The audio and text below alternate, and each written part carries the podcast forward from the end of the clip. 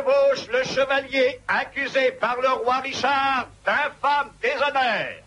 Victoire ou défaite feront la preuve de son crime ou de son innocence. Oui, oui, oui. Et celui qui est désarçonné peut se voir frappé à mort sans qu'il en coûte à la vaillante. Chevalier, entrez en lice.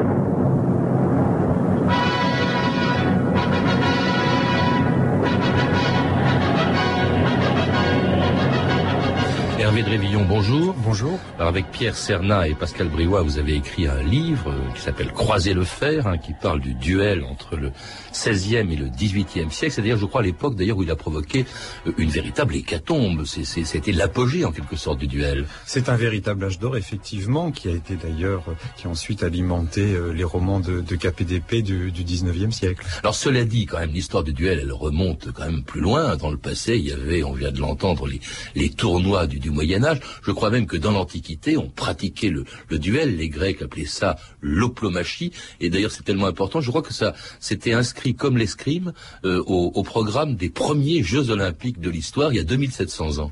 Effectivement, on peut parler de duel dès lors qu'il y a une codification, dès lors, dès lors qu'il y a entente sur un protocole d'affrontement. À partir de ce moment-là, effectivement, on peut faire remonter l'histoire du duel très loin. Et est-ce que euh, on peut, par exemple, dire que les gladiateurs euh, euh, dans l'Antiquité romaine c'était des duellistes? On peut le dire effectivement, puisque on est en train de s'apercevoir par les travaux récents qui sont produits sur sur ce thème-là que ce ne sont pas seulement des gens qui étaient présents dans l'arène à leur corps défendant. Il y avait de véritables professionnels. Donc il y a une dimension effectivement euh, dans certains affrontements. Et au Moyen Âge, alors bon, il y avait, on l'a entendu, les tournois. Alors c'était soit un jeu, hein, parfois dangereux. Il y a un roi de France quand même qui a été tué dans un tournoi par une lance, soit carrément ce qu'on appelait le jugement de Dieu. Alors effectivement, il s'agissait de démontrer la validité ou la justesse d'une position d'un des protagonistes d'une dispute par un combat qui était censé illustrer euh, le choix que Dieu avait fait du camp de la vérité. Alors cette fonction d'ordalie, c'est le nom qu'on qu lui attribue, justifiait des combats qui étaient réglés, organisés dans un espace codifié et qui étaient arbitrés. C'est extrêmement important, je crois, de, souligner cet aspect que la joute, le tournoi au Moyen Âge, constitue une forme de combat parfaitement codifié et limité à un espace en dehors duquel l'affrontement était illicite. Alors à cette époque-là, c'était on se battait donc surtout avec des lances, avec des épées lourdes hein, qu'on maniait à deux mains. Euh, la grande époque des duels, celle dont vous parlez, du 16e au 18e, là ça se pratique avec des armes légères, avec une seule main, notamment la rapière. Alors, il y a un allègement des équipements, des armes et des procédures. C'est ce qui fait la nouveauté du duel au XVIe siècle, puisqu'on considère que le dernier grand duel sur le mode médiéval qu'on évoquait à l'instant, c'est le duel entre Jarnac et la Châtaigneraie qui a lieu entre, en 1547. C'est un duel qui se termine très mal, on le sait, puisque... Le coup de Jarnac, voilà, qui n'était pas du tout un coup illicite, mais qui était un coup inhabituel. Et euh, c'était un duel qui était arbitré par le roi, Henri II. Et euh, la Châtaigneraie, qui est mort à cette occasion-là, était euh, le le favori euh, d'Henri II, qui, dit-on, euh, ne s'est pas remis de n'être pas intervenu pour faire cesser le combat lorsqu'il en était encore temps. Dès lors, les duels comme Ordalie ont été interdits. À ce moment-là, deux chevaliers, deux gentilshommes qui voulaient régler un différend, le faisaient sans avoir recours à un quelconque arbitrage. Et donc là, on entre dans le domaine de ce qu'on appelait le duel de point d'honneur, le duel clandestin, beaucoup plus meurtrier, puisque cette fois, on ne se bat plus en armure, et on se bat avec cette arme redoutable inventée au XVIe siècle, qui est la rapière, qui est une épée très longue, très tranchante et qui servent aussi bien à donner des coups de tranchant qu'à donner des coups de pointe. Et l'arme donc de D'Artagnan et des trois mousquetaires hein, qui se battent pour l'honneur et selon un rituel bien réglé. Hein, après une insulte, on choisit le lieu, une arme et des témoins avant de se battre en duel. Eh bien, monsieur, vous cherchez une revanche? Me voilà. Vous vous dérobez? Faut-il que je vous insulte? Fanfaron Quoi Polichinelle Va pour deux heures. Au pré au clair.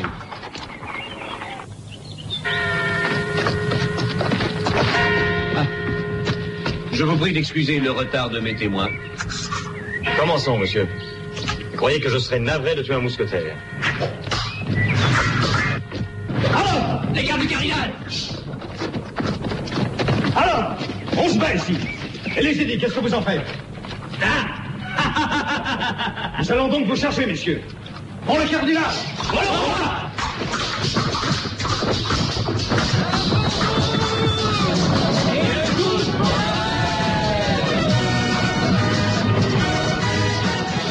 Alors c'était évidemment les, les trois mousquetaires. Évidemment, ça nous fait sourire aujourd'hui, Hervé de Révillon. À l'époque, c'était un fléau, le duel. Une mode, on se battait pour un oui et pour un non. Et non seulement on se battait facilement, mais on se battait aussi jusqu'au bout. C'est-à-dire que le duel ne cessait que dès lors qu'un des deux combattants ne pouvait plus ou ne voulait plus se battre. Donc, quand on en arrivait à cette extrémité, en général, on était prêt à aller jusqu'au bout. C'est ce qui fait que les duels étaient euh, vraiment une habitude mortelle qui a tué euh, entre 1580 et 1600, selon un chroniqueur de l'époque, qui est Pierre euh, de l'Étoile, entre 8 et 10 000 gentilshommes. En 20 ans. En 20 ans. Ouais. Ah oui, on comprend évidemment qu'il y a eu des oppositions. Alors cela dit, ça change aussi. C'est plus tellement la force hein, euh, qui compte, comme c'était le cas à l'époque des tournois avec des armes lourdes, là avec la rapière, c'est plutôt l'habileté. Puis là, on voit apparaître aussi les premiers maîtres d'armes, les premiers traités d'escrime.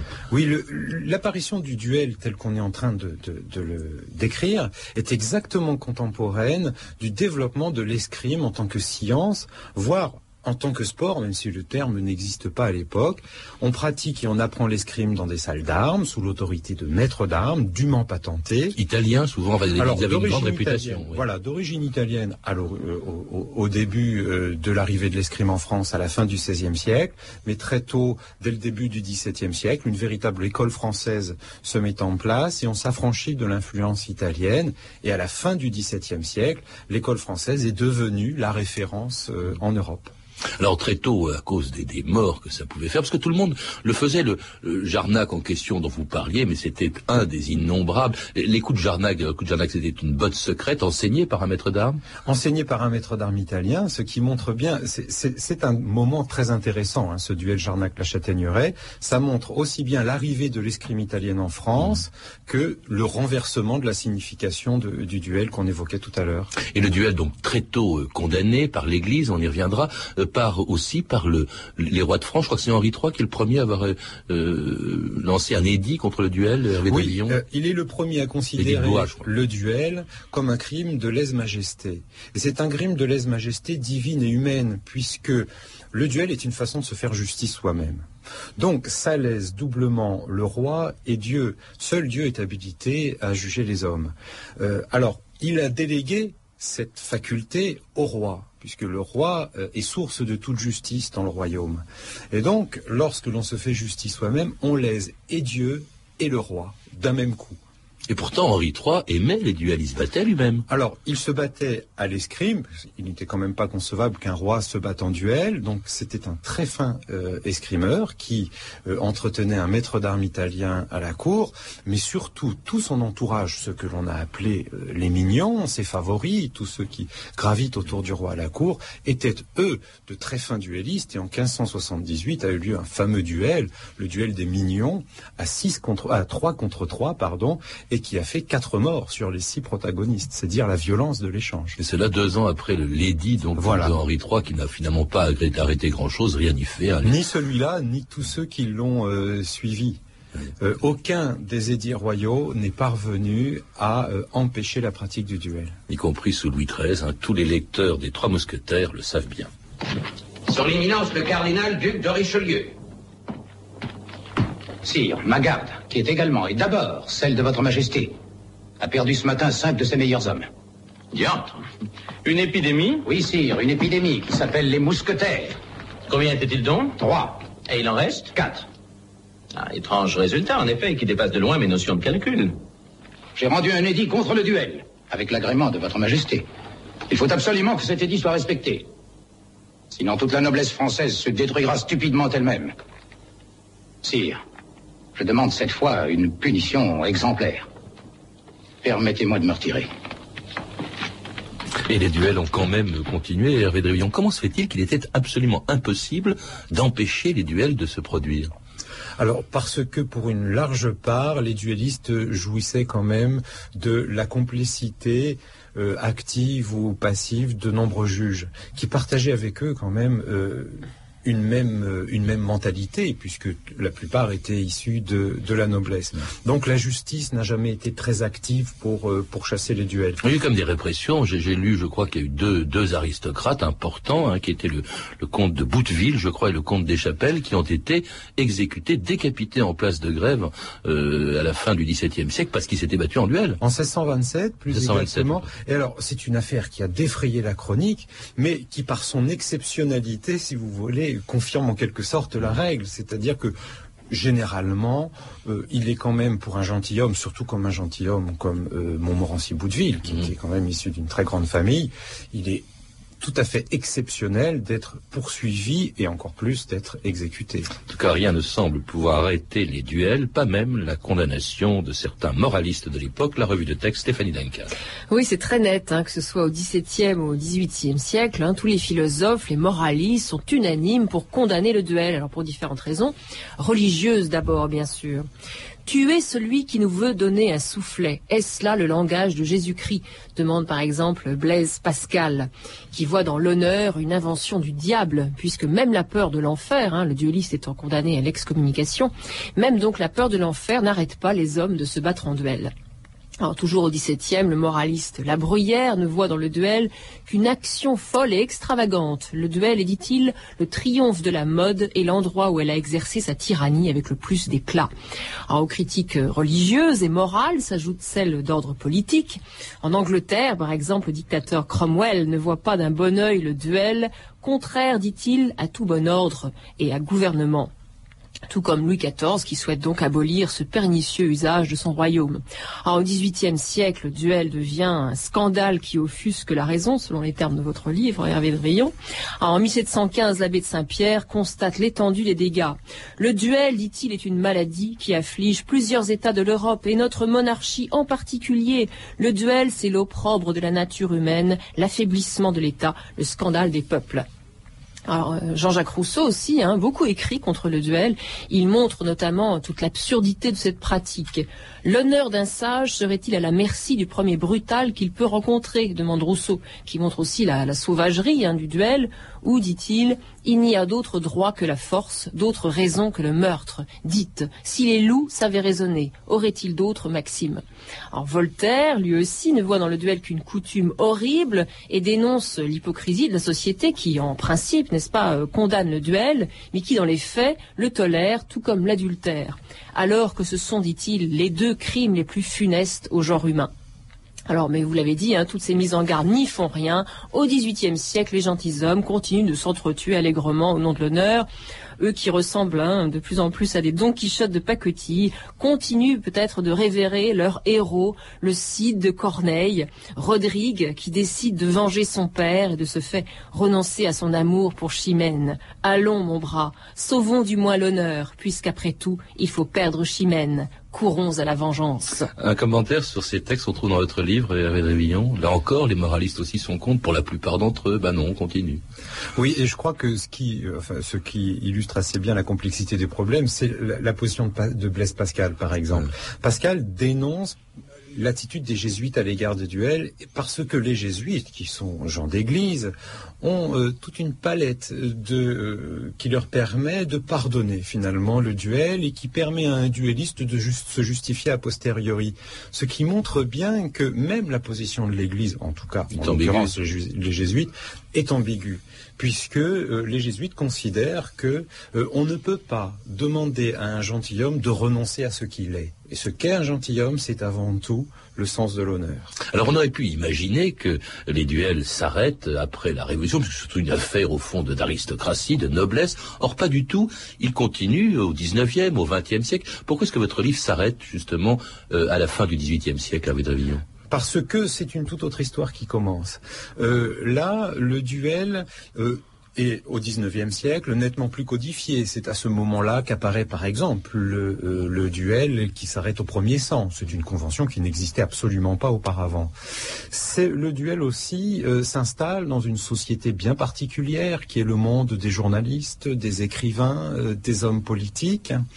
Et en tant que forme de violence presque ordinaire que nous avions repérée pour la période précédente, nous avons eu l'impression qu'elle n'avait plus les mêmes ressorts.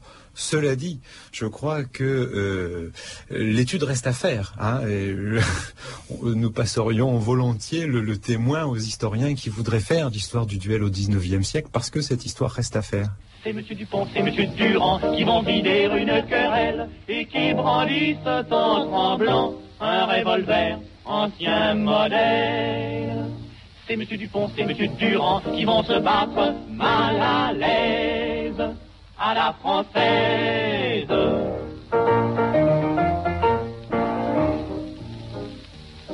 Tous les témoins se réunissent avec des figures de Johnny, puis ils se font photographier par des reporters envoyés. Un premier plan très cinéma nous montre les deux duellistes dès l'instant qu'ils lèvent le bras avec un peu de flou pour faire plus artiste. Qu'a-t-il donc On dirait que Durand s'énerve comme un tremble sans pantalon, comme il s'agite sans réserve. Nous laverons ça dans le sang, mon ami, dans le sang, dans le sang, je vous jure. Nous laverons ça dans le sang, mon ami, dans le sang, dans le sang, je vous dis. Le coup partit au petit jour, dans un paysage d'amour. Quelques vaches se retournèrent, tandis qu'un perdreau qui passait tournoya dans le ciel, blessé par une balle meurtrière. Car Monsieur Dupont, car Monsieur Durand avait pour vider leur querelle, tué dans le bleu firmament un perdreau et deux tourterelles, qu'ils ont dévoré de leurs belles dents au cours d'un repas très à à la française.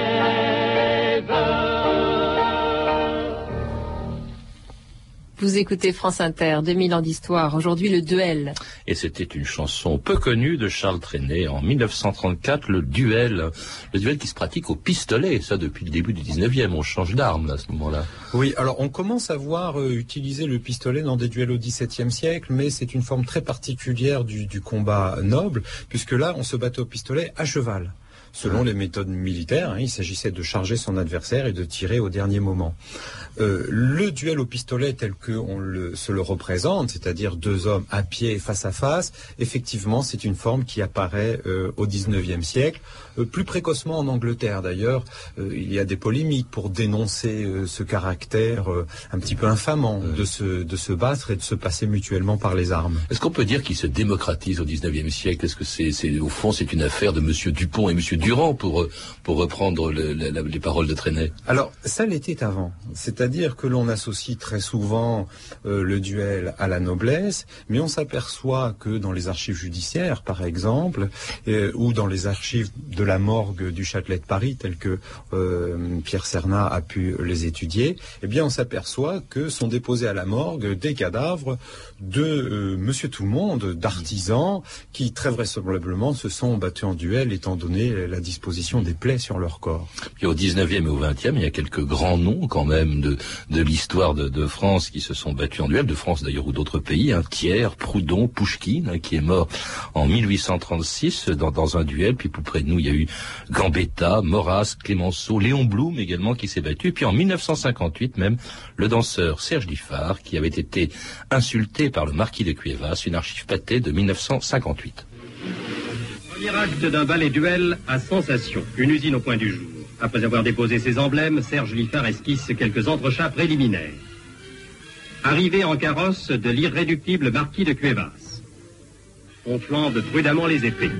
Quadrille des témoins, dernière recommandation, en garde, messieurs. Ici, il convient de changer de ton. Le moment est pathétique, car une maladresse est toujours à craindre. Point nommé, très courtoisement, Liffard heurte de son bras l'épée adverse et une gouttelette de sang pleine de bonne volonté met fin à ce drame affreux. Alors c'était le duel en 1958 entre le danseur Serge Diffard et le marquis de Cuevas. Il y avait un témoin d'ailleurs assez connu, assez célèbre, qui était je crois Jean-Marie Le Pen, et un duel bon qui qui se Mais on voit bien quand même en écoutant cette archive, il y aura d'autres duels. Il y a, il y a deux fers contre un député gaulliste euh, qui s'appelait Ribière, René Ribière. Mais on voit bien quand même que, soit la chanson de Trenet, que soit cette archive, le duel n'est plus du tout pris au sérieux, y compris par ses protagonistes. Ça, ça n'est plus du tout la même histoire. Et d'ailleurs, euh, l'archive sonore que nous venons d'étudier le dit très bien. On craint une maladresse. Ça veut donc dire que si les deux protagonistes se débrouillent bien, il n'arrivera de mal à personne. C'est exactement l'inverse de ce qui se passait au XVIIe ou au XVIIIe siècle. C'est-à-dire que l'adresse, là, était destinée à tuer, à faire mal. Et donc là, ça signifie bien effectivement qu'on était dans une forme de rituel. Est-ce qu'on peut dire que c'est vraiment fini Ou par exemple, bon, qu'il y a l'escrime maintenant, bien entendu, il y a les grandes compétitions d'escrime, ça on prend ça très au sérieux, surtout aux Jeux Olympiques, que l'escrime au fond c'est le dernier avatar du duel, ou est-ce qu'il continue aujourd'hui sous d'autres formes? Les rapports entre l'escrime sont ambigus, puisque comme on le disait tout à l'heure, l'escrime est apparu et s'est développé au moment où le, duel devenait mortel. Et les règles de l'escrime, euh, notamment les règles du fleuret... Oui, le fleuret qui est une nouvelle arme qui était destinée, elle, d'ailleurs ça s'appelle fleuret pour quelle raison? C'est justement pour ne pas tuer. Oui, parce qu'on euh, plaçait euh, au bout de la lame, qui elle-même avait un tranchant émoussé, on plaçait une pointe de, de cuir. Initialement, le fleuret était une épée inoffensive, puis progressivement c'est devenu une arme spécifique. Et les règles du fleuret sont en réalité assez proches du duel, puisqu'il s'agit par exemple de n'accepter comme valable que les coups potentiellement mortels. Au duel, par exemple, on ne peut toucher son adversaire que dans le tronc les coups portés aux jambes ou aux bras ne sont pas valables. Et donc, c'est exactement ce que l'on cherche à faire en duel, c'est-à-dire tuer son adversaire. Donc, les rapports entre l'escrime et le duel sont ambigus à la naissance de l'escrime. Aujourd'hui, on en est bien loin. Effectivement, l'escrime n'a plus, guère de rapport avec le duel.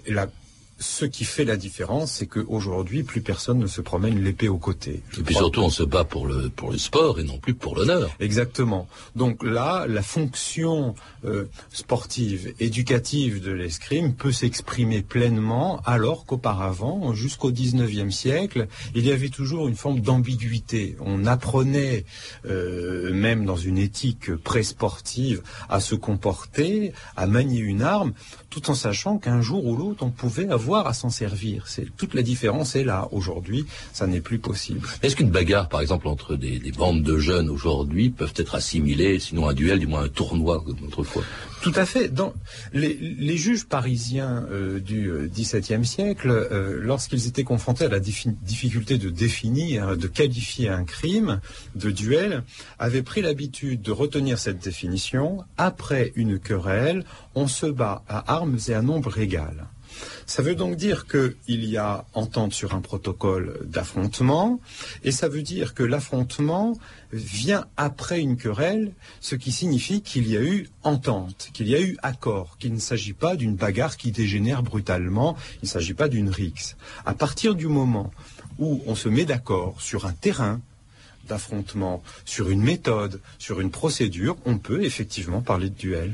Merci Hervé Drévillon. Alors je rappelle que donc vous êtes co-auteur avec Pascal Briouat et Pierre Cernat d'un livre, Croiser le fer, un livre donc sur le duel en France entre le XVIe et le XVIIIe siècle et qui a été publié chez Champvallon.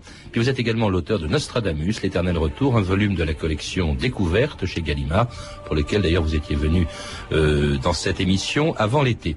À lire également de Pierre Lacaze, En garde, du duel à l'escrime, un livre publié dans la collection Découverte chez Gallimard. Vous avez pu entendre des extraits des films suivants. Les Trois Mousquetaires de Bernard Borderie, un film de 1961, et puis Richard Cœur de Lion de Henri Blanc, ainsi qu'une archive pâtée de 1946, extraite du journal de votre année, disponible en cassette vidéo chez Montparnasse Éditions. Vous pouvez, vous le savez, retrouver ces renseignements en contactant le service des relations avec les auditeurs au 0892 68 10 33, 34 centimes d'euros la minute ou consulter le site de notre émission sur franceinter.com. C'était 2000 ans d'histoire à la technique Sandrine Laurent, documentation Virginie bloch et Claire Tesser, revue de texte Stéphanie Duncan, une réalisation de Anne Kobilac. Une émission de Patrice Gélinet.